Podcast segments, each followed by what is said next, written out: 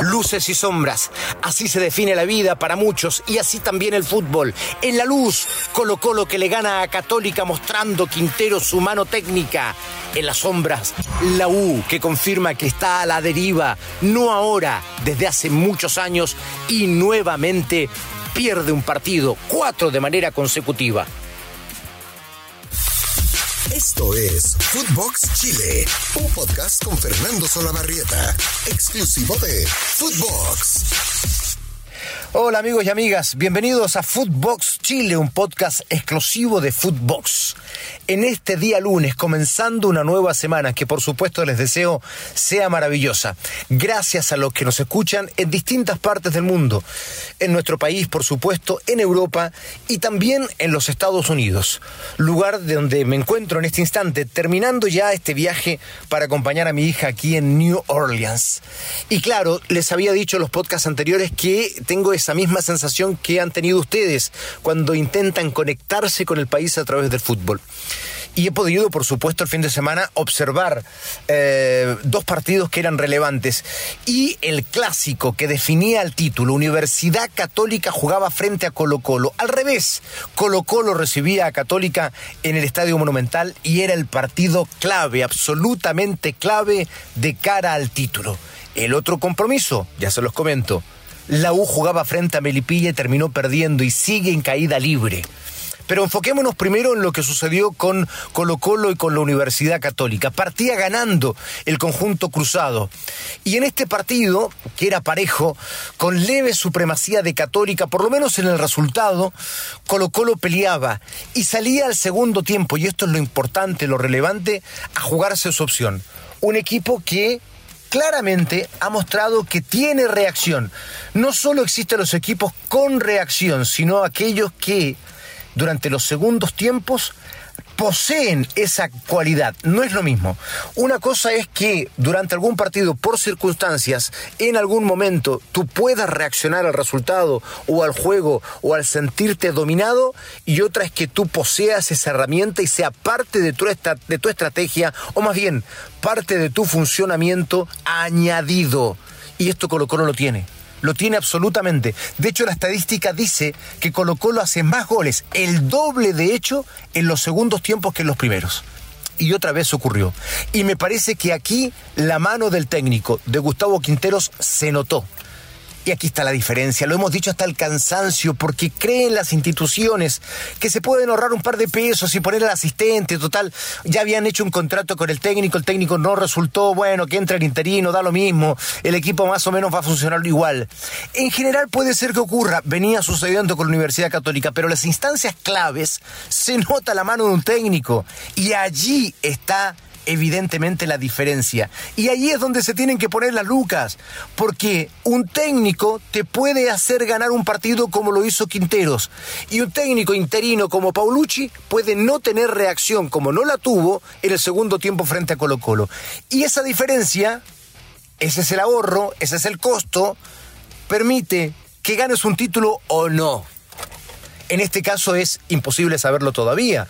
Pero Colo Colo, al ganarle a Católica por dos goles a uno, queda a cinco puntos de la UC. A cinco puntos de la. Y claro, quedan todavía fechas como para recuperarse, pero la ventaja que le saca es a lo menos contundente. Y en eso influyó notablemente Gustavo Quinteros. ¿Es por qué?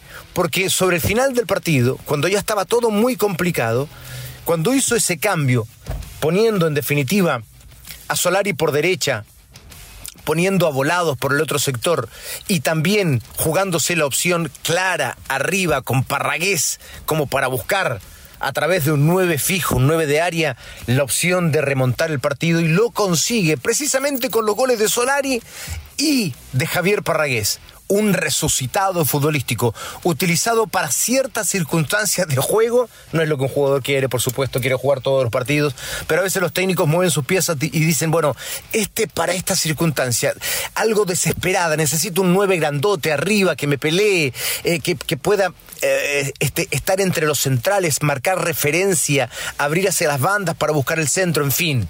Bueno, eh, una de esas características fue explotada ayer por Parragués en la última pelota del partido, cuando Joan Cruz, el otro ingresado por Quinteros, ahí está, Parragués y Cruz, le mete esta pelota filtrada y Parragués define cuando ya el partido llegaba a su fin. Y de esa manera termina ganando Colo Colo un partido muy relevante, un partido digno de una final por el título en el Estadio Monumental y encaminándose, por cierto, a lo que puede ser una nueva estrella ganado por Colo Colo frente a Católica, ganado por los jugadores, evidentemente, pero en esta oportunidad, insisto, ganado por el técnico.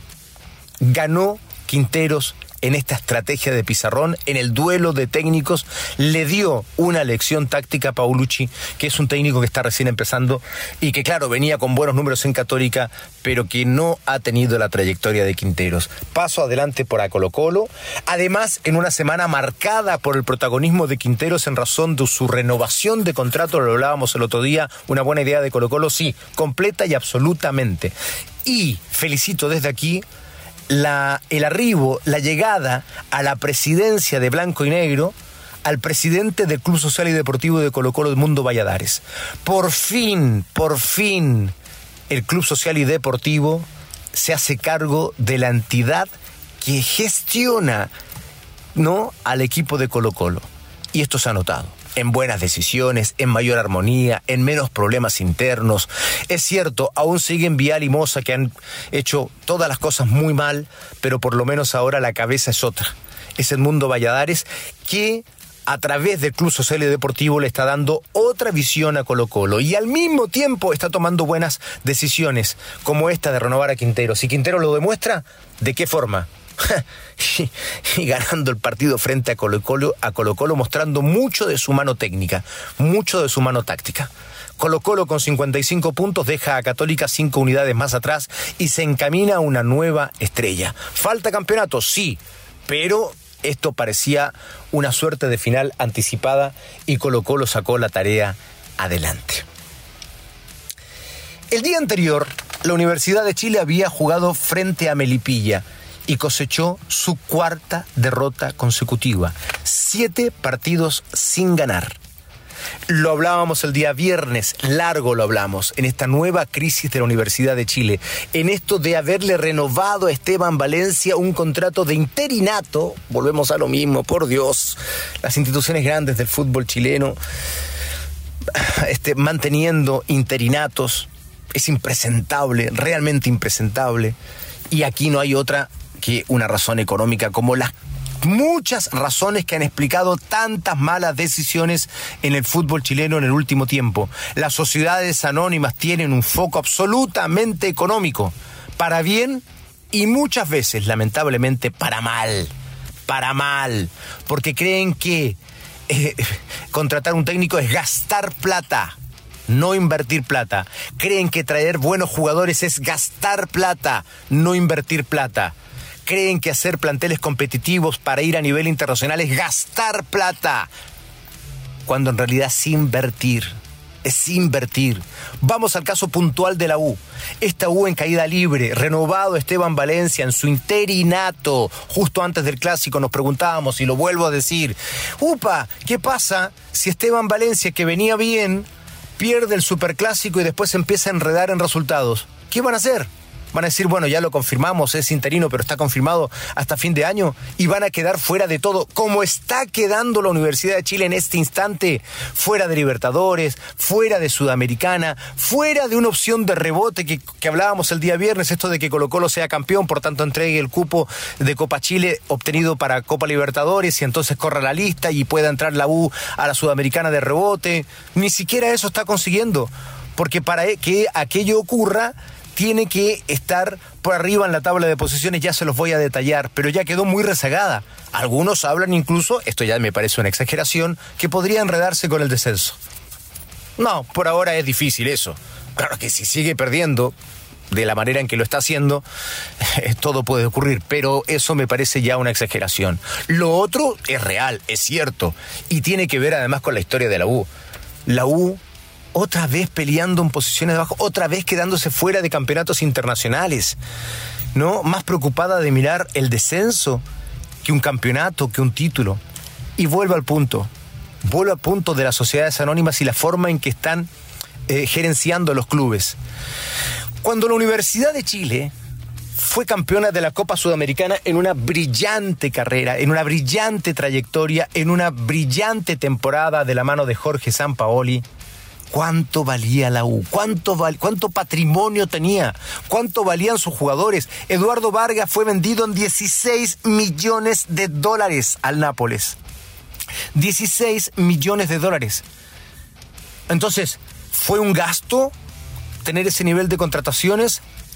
¿Haber mantenido a San Paoli fue un gasto o fue una inversión? Ahora, ¿qué se hizo de todo ese dinero? Bueno, habrá que preguntarlo a los dirigentes, pero en definitiva, lo que quiero mostrar con esto es que cuando las campañas son buenas, cuando efectivamente se logran cosas a nivel internacional, los clubes crecen en patrimonio porque sus jugadores se valorizan de una manera espectacular. Pero eso los clubes chilenos no lo entienden. Prefieren eh, gastar lo que entra, ¿no? Entran dos, gasto dos, administro, básicamente las platas del canal del fútbol y sobrevivo. Y así está el fútbol chileno.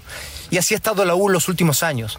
Y Colo Colo parece por fin empezar a entender que lo contrario, que este no es el camino, que hay que hacer lo contrario y que hay que invertir para poder tener resultados, porque esta no es una empresa cualquiera, es una empresa deportiva. Y las empresas deportivas, si vamos a mirar el fútbol de esta manera, blanco y negro, azul azul, cruzado, las empresas deportivas necesitan rendimientos en la cancha, resultados en la cancha para que se valoricen. Y eso puede ser muy rápido además, pero tienen que entenderlo. La U no lo ha entendido, no logra entenderlo. Y otra vez va cuesta abajo en la rodada en esta derrota durísima frente a Melipilla que le va a costar el puesto a Esteban Valencia y yo no sé ahora qué va a hacer la U. Rogero que entra y su primera opción de iniciar un proyecto es confirmar un interinato, no va a ser, no sé muy bien qué va a hacer. Espero que ahora sí digan, ok, este es el técnico que inicia el proyecto, el nuevo proyecto de Azul Azul. Eh, vamos a ver si eso ocurre en definitiva.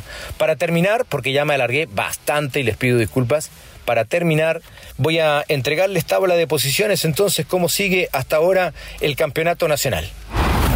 Esta fecha 28 de 34, como les decía, que aún se está jugando, tiene como resultados hasta ahora el empate de Ñublense frente a Everton por 1 a 1, la derrota que ya les comentábamos de la U frente a Melipilla por 3 a 0, el triunfo de Colo Colo por 2 a 1, el empate de Huachipato frente a Audax y la derrota de Santiago Wander frente a Antofagasta. De esta manera rápidamente la tabla de posiciones queda con Colo Colo 55 unidades, Católica 50, Audax Italiano 45, Calera 44, Unión Española 42, Everton 38, Antofagasta 38. Hasta ahí posiciones para llegar a copas internacionales. Cobresal queda con 35 octavo, Ñublense 34 noveno, La U, décima con 34.